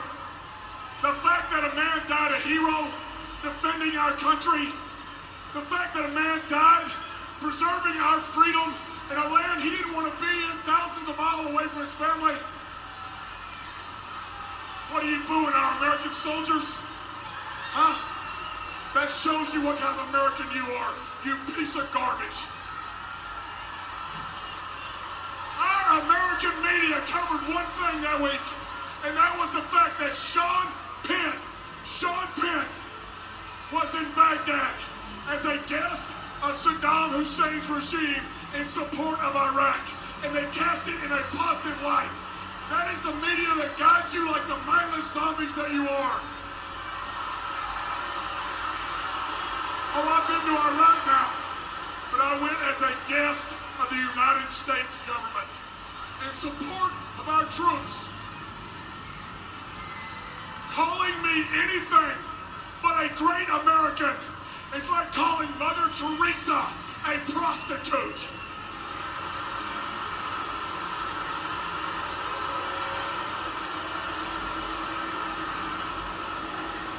I come back last week and find out that I am fired from CNBC. I left Fox News as the guy who appeared on there regularly to CNBC, a ratings that might as well be in the witness protection program to all kinds of dreams. And all of a sudden, after three weeks, they realize that I'm a wrestler. Oh my God, I've got a big mouth. Well, you're damn right I've got a big mouth. And there's nothing you nor CNBC can do about it. You see, I might as well take the Fifth Amendment because the First Amendment does not mean a damn thing in our society anymore.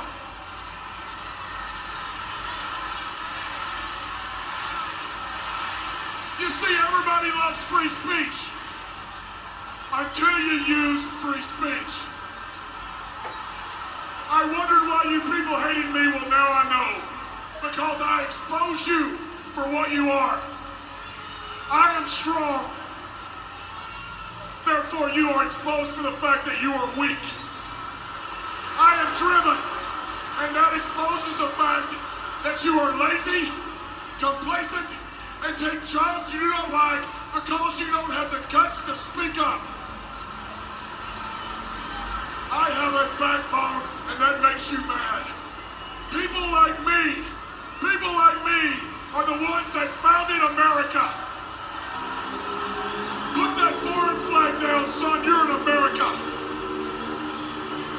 Our founding fathers are rolling over in their grave right now at the pathetic example of Americans that you people have become. I am a window, a mirror that makes you look into your own souls, and you don't like what you see. You hate me because I reveal what you are. Well, at the Great American Bash, I'm going to go one step further. I'm going to become WWE Champion for one reason, and that is to shove it down your throats. Eddie Guerrero, Eddie Guerrero, this is past personal.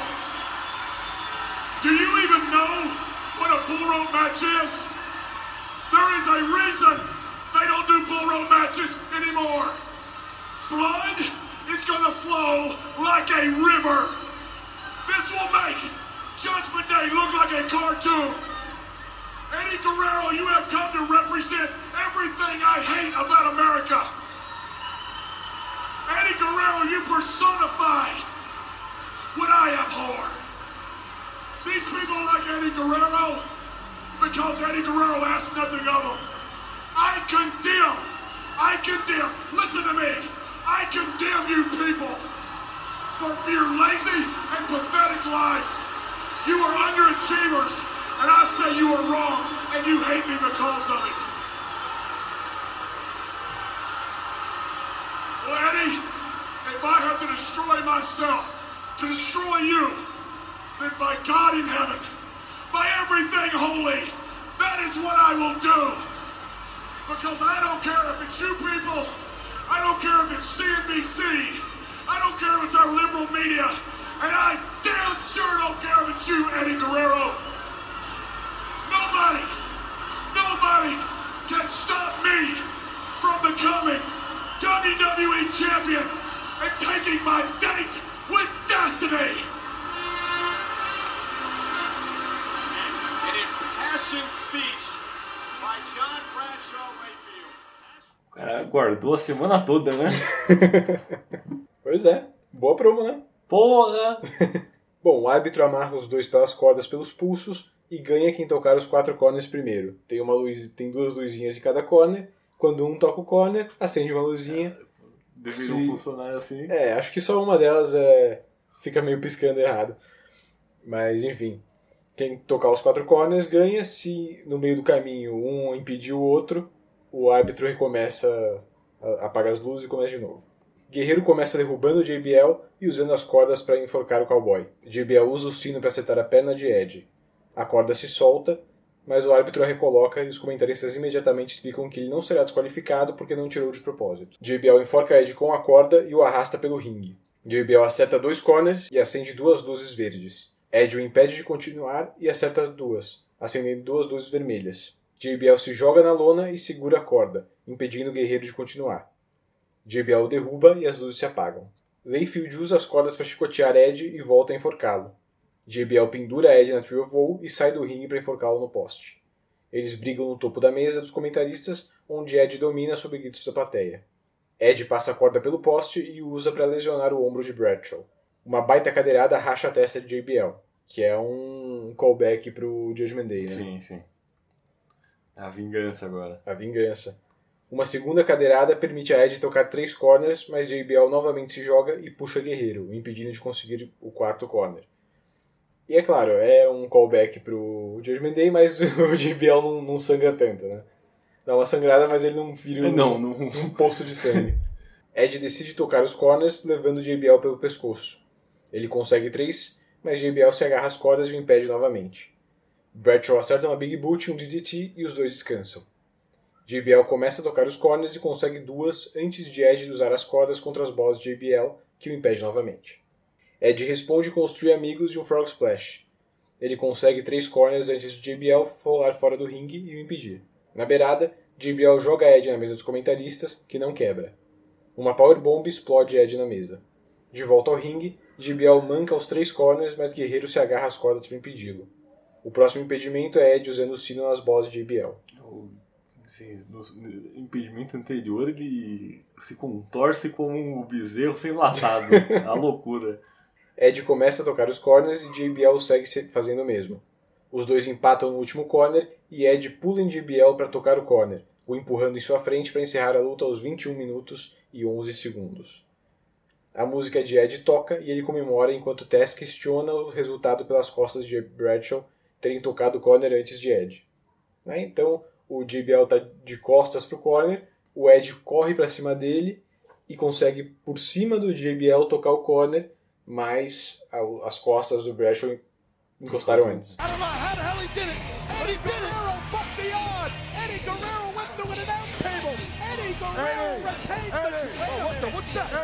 Eddie, Kurt Angle.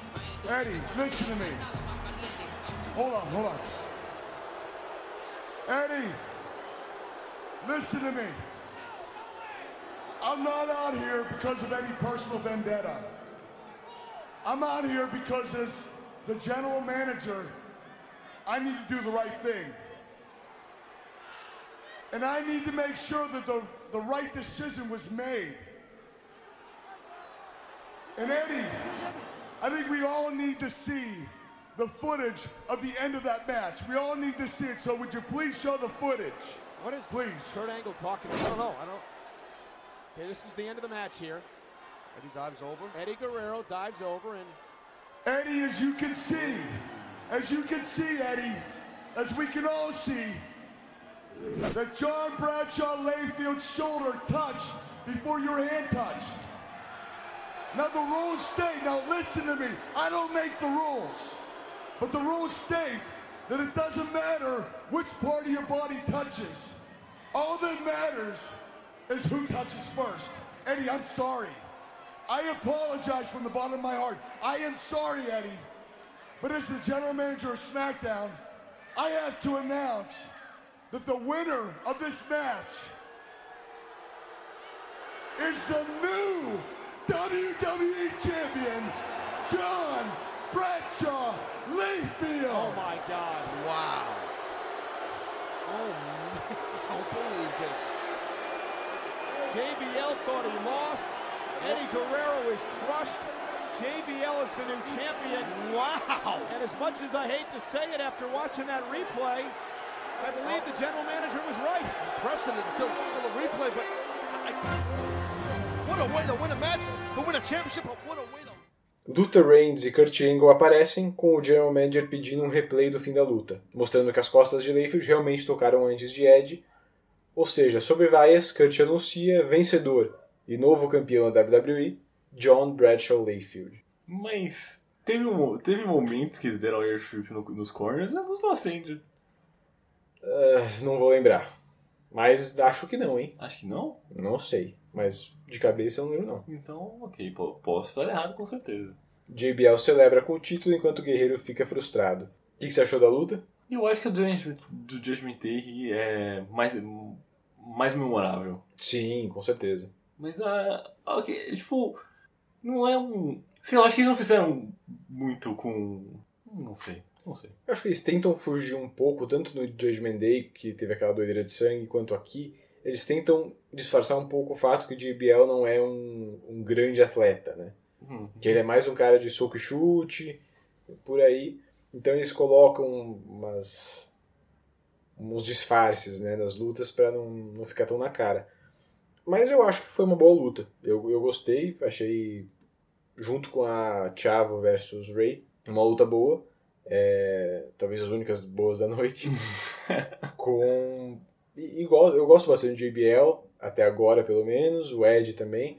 Acho que eles fazem um bom bons oponentes. É, e gostei. Eu eu não sou muito fã desse formato de, de luta em que tem que acertar os quatro corners. porque é bem limitado, não tem muito o que fazer. É, é, um, é um daqueles formatos que você viu uma luta dessas já viu todos, porque são todos meio parecidos. Não dá pra inovar muito em É, cima. não tem né? muito o que fazer além do que todo mundo já faz. Sei lá, eu acho que eu, a história por cima da. envolvendo a luta por cima da luta, acho que é melhor que a luta em si, né? Sim, sim. É o fim agora do, do reinado de Ed Guerreiro e JBL, que até dois meses atrás nem estava no, no elenco direito, é campeão da WWE. Bizarro, né? A gente sempre critica a WWE por não não apostar, né? Não falar, ó, agora você tem que passar o título pra esse cara e vamos apostar nele. Eles geralmente não fazem isso. Tá aí Dessa o Braun vez- Strowman pra, pra provar, né? E dessa vez ele apostou rápido pra Apostou. caralho. Agora vamos ver se vai dar certo essa aposta, né? Reza a lenda que Vince a produção, né, a equipe, começou a perceber que a pressão de ser o campeão de um programa cuja audiência não melhorava, além dos baixos números do pay-per-view, estavam chegando ao Ed. É extremamente competitivo, né? O Ed passou a se culpar e todo mundo viu aonde isso ia levar. Caraca. Ao passado. Né? Quando o Ed abusava de drogas, trabalhava tão duro que se viciou em analgésico. Então, para evitar uma recaída ou uma coisa do tipo, eles perceberam que ia acontecer se eles continuarem, se o Ed continuasse a se pressionar tanto quanto ele estava se pressionando por conta de ser um campeão em um momento bem ruim para a companhia, eles decidiram tirar o título dele e aliviar essa pressão para ajudar ele nesse sentido. É bem interessante que, que eles que eles se impõem essa essa pressão, né? Tipo, eu- nunca imaginei que os lutadores fossem muito liga, muito ligados no tipo ah, o rating que a gente tá tendo agora. é Ah, sim, com certeza. Eu, pra mim era tipo, não, a gente tem que colocar um bom show e tipo. É, aquela coisa, hoje, é que hoje a gente está num momento muito diferente do resto da história, né? Uhum. Então, é, apesar de que sim, ainda eles é bem ligado ao campeão, a audiência da TV e a venda dos house shows. né? Eles acabam ligando muito nisso. É, hoje com a network, com, enfim, acaba ficando um pouco mais dissolvido, mas ainda hoje tem muito, muito disso. É, ainda mais quando é um teste de mercado, quando foi o Jinder Mahal, por exemplo, para testar o mercado indiano e ver o quanto o mercado indiano ia reagir com ele como campeão e não reagiu o quanto eles queriam, tiraram o título dele.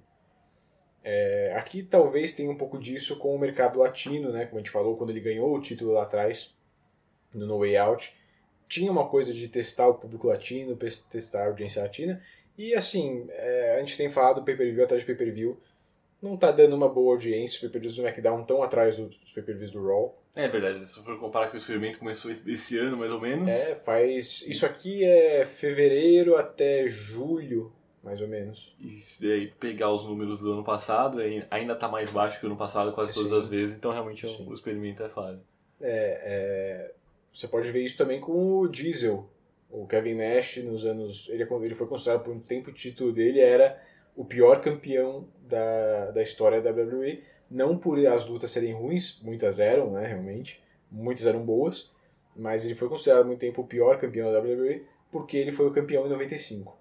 Né? A grande parte de 95 foi o título, foi o reinado dele e foi o ano mais caótico na maneira financeira da WWE. Né? A WWE quase fechou em 95 porque eles não estavam não tava rolando dinheiro e tal e acaba colando os dois essa pecha, né? Quando era é, ele era a cara da companhia e estava perdendo dinheiro, não estava dando audiência. É bem questionável, né? Porque a gente sabe que quando você vai assistir um show da WWE ou de qualquer empresa, em geral, você não vai por quem é o campeão. Né? Você vai pela, pelo overall da empresa. Por que você vai num show da WWE e não vai num show da TNA, da, do Impact? Gosta do Porque eu- estilo de um, dos os lutadores de um. Exatamente. Então, eu pessoalmente acho que, apesar do campeão representar muito o estilo da companhia, representar muito né, o que está acontecendo na companhia, não, não é tão ligado assim a, ao dinheiro que está entrando no caixa, sabe? Mas muita gente considera por muito tempo que sim, que é, o campeão é o responsável pelo, pelo que está entrando de dinheiro nos house shows, nos pay-per-views, nas audiências da televisão. Faz muito sentido há muitos anos, quando você tinha o campeões que duravam um ano inteiro, campeões que duravam mais de um ano. Depois de um tempo começou a virar né, um campeão a cada pay-per-view. Então você acaba perdendo essa, essa exatidão. Mas por muito tempo, Bruno Sammartino, Hulk Hogan, campeões por anos, né? Então faz sentido nessa época. Depois, é, Ok, justo. Eu imagino como deve ser fazer um teste de mercado para isso. Tipo, o que, que- o que, que você observa, tipo, o, o que, que você tem como controle para saber se sua observação é correta. Deve ser interessante.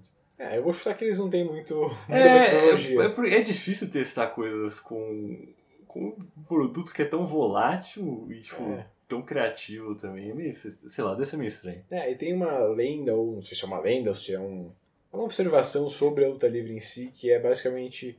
Eu, eu tava lendo um livro sobre a WCW, né? A morte da WCW. E a ideia principal do livro é: quando. Na luta livre, quando o mercado tá bom, não importa se, você, se as histórias são ruins, se os lutadores são ruins, se as lutas são ruins. Vai dar dinheiro. Cara, Quando o mercado tá bom, quer dizer, quando o mercado tá ruim, não importa se as lutas são boas, se os lutadores são bons, não vai dar dinheiro. então é, é uma lei de mínimo esforço. É, tipo, Cara, assim, é... é aquela coisa, se você pegar. É que hoje, vamos ficar na WCW, que é o que eu. né, sim, é o que tem um eu- ponto de referência.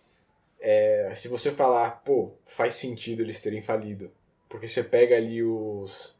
os o fim da WCW, né, ali 2001, 2000. Você fala, cara, Tava horrível. como eles conseguiram colocar isso na TV, sabe? Acho que 2000 tem. Eu não vou acertar o número, mas acho que tem mais de 20 campeões 2000 da WCW. Nossa, o título troca tantas vezes. Troca e nesse meio do caminho tem o Vince Russo, tem o David Arquette. É tipo, é maluquice. Você fala, obviamente eles fecharam. Como que eles não iam fechar? Ok. Só que se você pegar alguns anos antes, 97, 98, até 99, que é quando eles estavam explodindo de audiência, de dinheiro, de tudo, e você vai assistir, muita coisa também não é bom. É- então é uma, é uma coisa assim, quando o que eles dizem em geral é as empresas têm que se preparar quando está num bom momento, para quando ficar no ruim, eles não falirem. Basicamente é isso. Ok. Porque quando a luta livre está explodindo no país ou no momento de explosão, não importa se você estiver colocando péssimas coisas na TV ou coisas muito boas. Vai dar uma audiência, vai ter um retorno financeiro. Agora, se a gente estiver num momento que a onda está baixa, você pode colocar coisas incríveis que não vai, vai chegar num teto de audiência. Bizarro. É. Que bizarro. É só você comparar com é, a própria WWE, sei lá, em 2009, 2010, 2011, que dava uma boa audiência, mas o produto não era bom. Assim, era, um- é, o Raw era triste a cada Sim, semana. E alguns anos depois que o Raw melhorou, tá claro, isso, né, de percepção, Uhum. a audiência abaixou. É realmente é uma onda de interesse né, no, no- no negócio. Eu não sei se isso vale para entretenimento em geral ou se é uma coisa bem de luta livre, mas é o que parece. Eu acho que até certo ponto tem uma faz sentido em alguns momentos. Interessante. E também tem o clássico, o que os fãs gostam não necessariamente da audiência. Tipo, nós que gostamos bastante, que assistimos e tal, não necessariamente é isso que vai trazer audiência para para pro Raw, por exemplo. Ah, vai trazer novos, novos convertidos. É, você tem grande, um episódio com grandes lutas, que uma história que está desenvolvendo e aí não dá audiência. E daí você anuncia que na semana seguinte o The Rock vai aparecer e explode a audiência. É, ok. Então, assim, É. tem essa... essa Tem os seus caviares. É. Tá. Main event. Main Event, luta 8. The Undertaker contra os Dudley Boys. Bubba Ray e Devon, acompanhados por Paul Heyman. Sob ordens de Paul Heyman, os Dudley sequestraram Paul Bearer durante o SmackDown de 27 de maio. Não, não, calma. Ele deu as ordens de sequestrar o cara e ele falou: Ô, vocês podem fazer alguma coisa louca aí. É, foi por aí. Eles falaram: vocês têm que fazer uma vítima. Vocês têm que fazer alguma coisa pra vocês, vocês serem fodidos de novo. Daí eles sequestraram o Paul Bearer. Heyman confrontou o Undertaker na semana seguinte, dizendo que, para a segurança de Bearer, Taker deveria se juntar a ele e aos Dudleys. Não, calma, calma. Deixa eu fazer um, um paralelo. Desculpa, Uhum. desculpa, deixa eu fazer um paralelo aqui. Sim. E que a gente tá tendo muito crime, né, no... na WWE. Sim. Nesse- na, nossa, nessa nossa era de cotovelando, né? Sim. Será que já cogitaram fazer alguma coisa, tipo um, um CSI WWE? Tipo, criar um quadro. É que hoje em dia o, é- o, o wrestling tá muito diferente disso, tá ligado? É. Mas podia. Por, por exemplo, não, já teve isso. Porque o. O, o Fandango e o outro cara Eles fizeram um fizeram bagulho de. de... Fashion Files. Fashion Files, é verdade. Então, corta, já fizeram. Desculpa, volta. É, em 10 de junho, com a urna na mão, Heyman fez Undertaker se ajoelhar diante dele. Em 17 de junho, após os Dudleys ganharem o título de duplas, Heyman disse manter Paul Bearer em custódia e que Undertaker se importar com Bearer é uma fraqueza que ele quer explorar. Ele disse que arranjou para Undertaker enfrentar os Dudleys no Great American Bash, com Bearer preso em uma cripta ao lado de um caminhão de cimento. Caso Undertaker não faça a coisa certa, ao comando de Heyman, Bearer seria cimentado. Isso, segundo Heyman, seria para libertar Undertaker do comando de Bearer e domá-lo. No fim da noite, Heyman comandou um ataque de Undertaker contra Cena e Rob Van Dam. Ah, eles, eles até comentam na luta do Cena, né? Que ele tomou dois, dois tombstones na, É. nas semanas decorrentes até o pay-per-view. Heyman e os Dudleys aparecem e a plateia não esboça uma reação. And again, these are all questions, folks. We do not know the answers. This- Wait a minute. Before this match begins, I just want to make sure that tonight you have decided to do the right thing. And just in case it crosses your mind not to do the right thing, this is just a mere demonstration of what will happen to Paul Bearer. Whoa, whoa, whoa. Wait a minute. What the what the hell is Heyman doing? You got to be kidding me. Paul Bearer strapped to that chair inside that glass crypt. what, is the, what is the deal here? Well, he's pouring cement into that crypt. Undertaker glancing at, at his confidant, his, his associate, as that cement begins to creep, begins to ooze, begins to encase the ankles and the feet of Paul Bearer. It's up to Paul Bearer's shins, and the match didn't even start yet. Now, prove to the world that you are with us.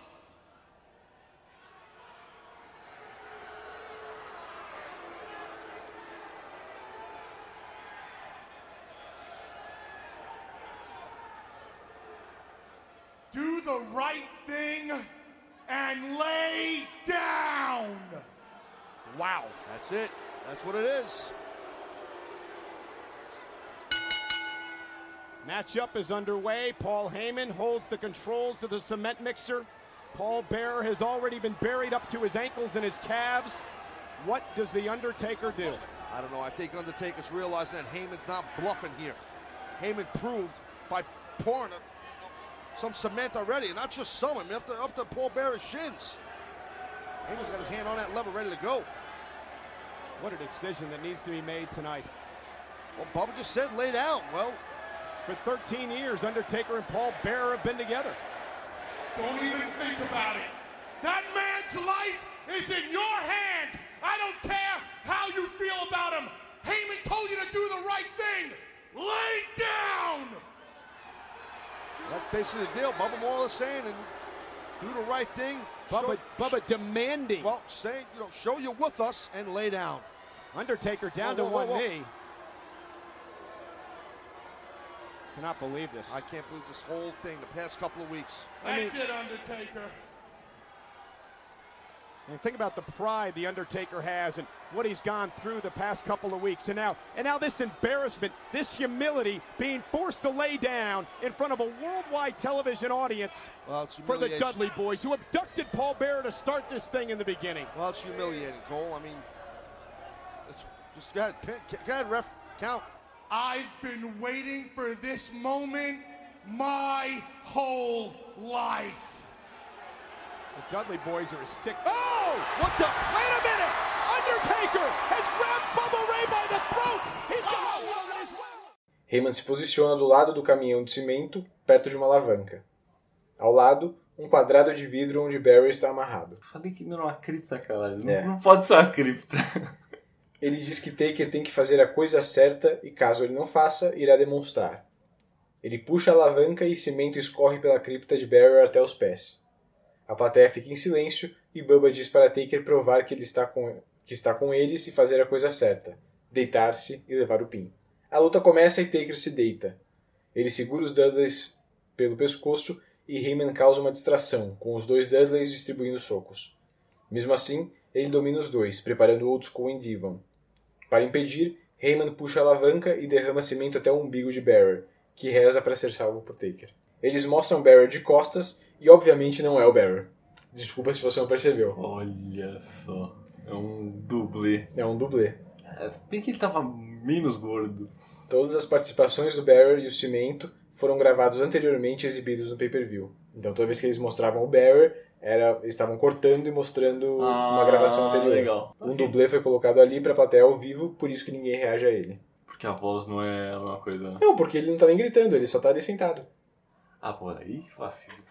Nossa, gente, porra, que Eles, bosta! é claro, eles pintaram a cara dele de branco, botaram uma peruquinha e tal, mas não, claramente não é o Barry. Depois de acertar os Dudleys com os Slams, Taker... Não, calma, então os caras usaram cimento de verdade. Sim. Porra! Não! Taker começa a subir a rampa. Os Dudleys interceptam Undertaker e Heyman derrama cimento até os ombros de Barrer. Bubba Ray impede que mais cimento seja derramado, dizendo que, ele que eles conseguem derrotar Taker por eles mesmos. Eles atiram o Taker nos degraus, mas o morto-vivo consegue reagir. Ele escapa de um sleeper de Bubba com um suplex e acerta Devon com sua clothesline corredora. Snake Eyes, Big Boot, Leg Drop, mas Bubba interfere. Old School em Bubba mas Taker toma um soco nas bolas de Devon. Chokeslam em Bubba e Tombstone em Devon dão a vitória para Taker aos 14 minutos e 38 segundos. Vencedor, The Undertaker. ênfase, ênfase nos 14. 14 minutos. Nada, né? Não aconteceu nada nessa luta. Não, né? não. Não, foi tipo totalmente mal coordenado as partes que o Raymond falava com a reação da galera no. no. no ringue. Tipo, parecia que era um telefone sem fio com um delay imenso. Foi bem fraco. E agora que eu sei que o pro Barry mesmo, vamos lá. Eu, eu achei. Assim, eu dei o benefício da dúvida pra, pra, pra plateia, que tipo, eles estavam meio. Caralho, cara, estão colocando isso maluco assim, meio, meio, meio zoado de sair, né? Mas não, é só que eles perceberam que era um cara de verdade e ninguém ligava. You can do it! You're the only one that can do it! Save my life, Undertaker! Paul, I have no other choice. Rest in peace.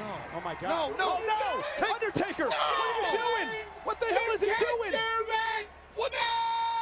The cement! Undertaker pulled the lever! What? What'd he do it?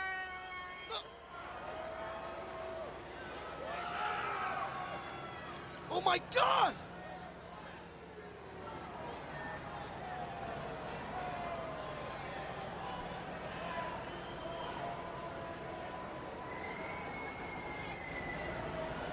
Quando Heyman vai até a alavanca, um raio cai perto dele. Heyman se arrasta pelo chão enquanto Taker se aproxima. Ele se ajoelha em frente à cripta de Barrer e pega o microfone. Ele diz não ter outra escolha e deseja que ele descanse em paz. Taker puxa a alavanca e a cripta é enchida de cimento enquanto o show sai do ar. E o segmento gravado vazou. Eles estavam transmitindo, eles fizeram essa gravação e eles acabaram transmitindo em alguns lugares. Então esse ensaio foi, foi vazado e existe gravação dele. Mas ele. Porque, tipo, parece que ele não tá dentro da caixa, assim, quando tem essas fotos. It has to be this way. I have no other choice.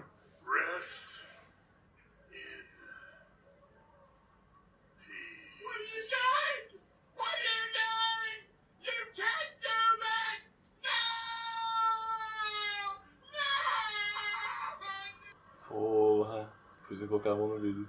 Ah, e foi lá mesmo, né, cara? Já tá provavelmente antes do- da galera entrar. Muito bem. Essa é a última vez que veremos Paul Bearer. Tá que errado, né? Como a gente viu no retorno dele, no WrestleMania, o Bearer não tá bem de saúde, né? A WWE até pagou uma bariátrica para ele. Então viajar tanto e ser um talento ativo não ia rolar. Ainda sob contrato, o Bearer passou a participar da equipe criativa até ser demitido em abril de 2005. Meses depois, ele foi recontratado em um contrato de lendas, fazendo aparições esporádicas, sessões de autógrafo e tal. Em 2010, Bearer retornou como manager de Undertaker, em sua rivalidade com Kane. Em uma Hell in a Cell entre os dois, Bearer usaria uma- a sua urna para jogar uma luz cegante em Taker, o traindo e voltando a se aliar a Kane. Na rivalidade seguinte entre Kane e Edge, Bearer foi sequestrado por Edge e amarrado em uma cadeira de rodas. Ele usaria o sequestro de Bearer para jogar Mind Games com Kane, que funcionariam até Kane derrubá-lo de, de, um- de umas escadas achando que era um boneco e era o Bearer de verdade. Eita porra. O monstro ia usar a mesma solução de Taker aqui no Bash em sua rivalidade contra Randy Orton. Se eu acabar com o Bearer, ele não vai mais me afetar. Então o Kane prendeu o Bearer no freezer. E Indiana Jones é a caveira de cristal. É, Paul Bearer morreu em 5 de março de 2013, vítima de um ataque cardíaco. Sob muita controvérsia, a WWE usou a morte de Bearer como ignição para a rivalidade entre Undertaker e CM Punk, que culminou no WrestleMania 29. Paul Heyman chegou a se fantasiar de Bearer e Punk e Heyman brincaram com as urnas e as cinzas que ele utilizava. Ele foi introduzido postumamente ao Hall da Fama no mesmo ano. Ok, né? WWE é isso aí. né? Muitas vezes zero. zero qualquer coisa. É, e virou uma polêmica, porque daí o pessoal começou a criticar, né? E daí, eu não lembro quem falou, se foi o Heyman, se foi a WWE, se foi, sei lá, que o filho do Heyman tinha, do, do Barry tinha autorizado. E daí os filhos do, do Barry apareceram falando que não autorizaram porra nenhuma, que a mãe deles estava chorando, essas, essas coisas aí. Clássico.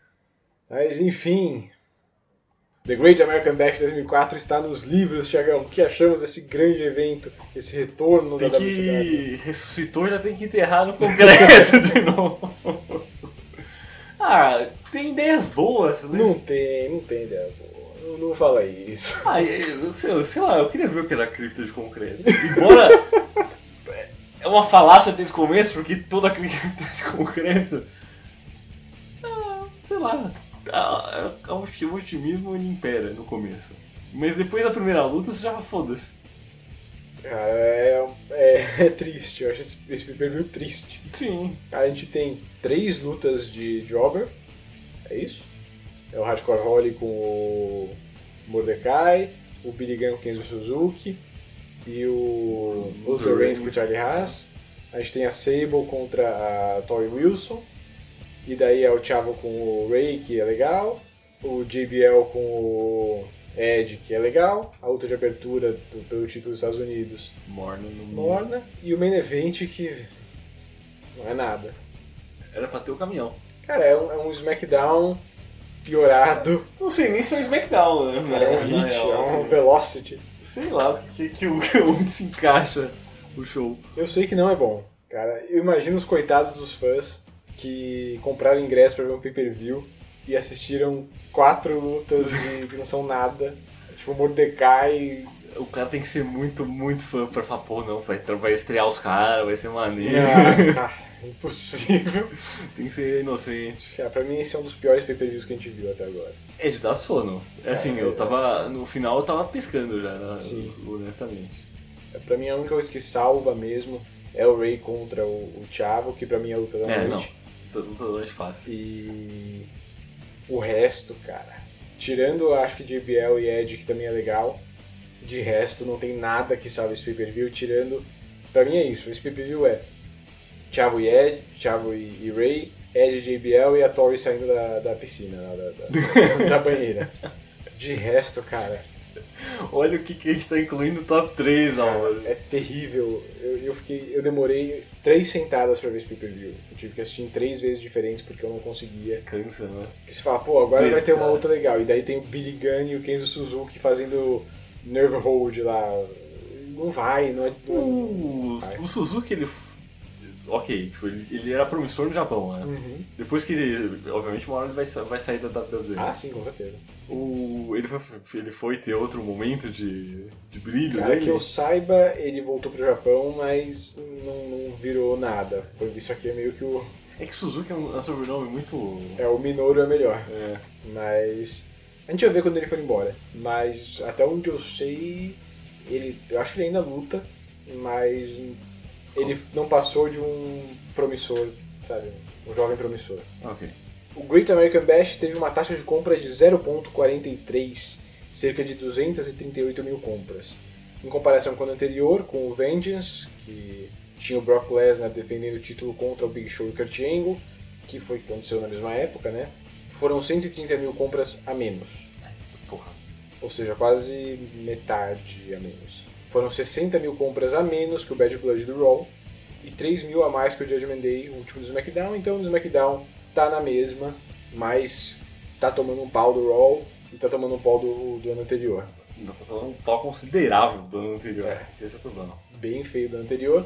Do Raw tá ruim ainda, tá abaixo do Raw, mas comparado consigo mesmo, tá na mesma linha, tá estável. No próximo episódio, vamos voltar ao Raw para a última parada antes do SummerSlam com o Vengeance de 2004.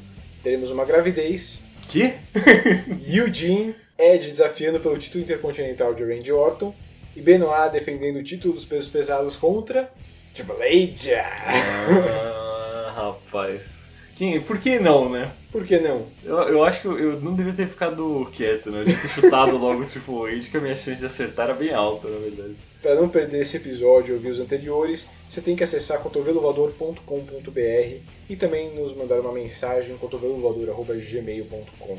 Pode seguir a gente nas redes sociais, no arroba Cotovelo Voador no Twitter e no Facebook, no facebook.com.br Cotovelo Voador. Isso aí. Até o Vengeance. Até lá e por favor seja melhor. Por favor.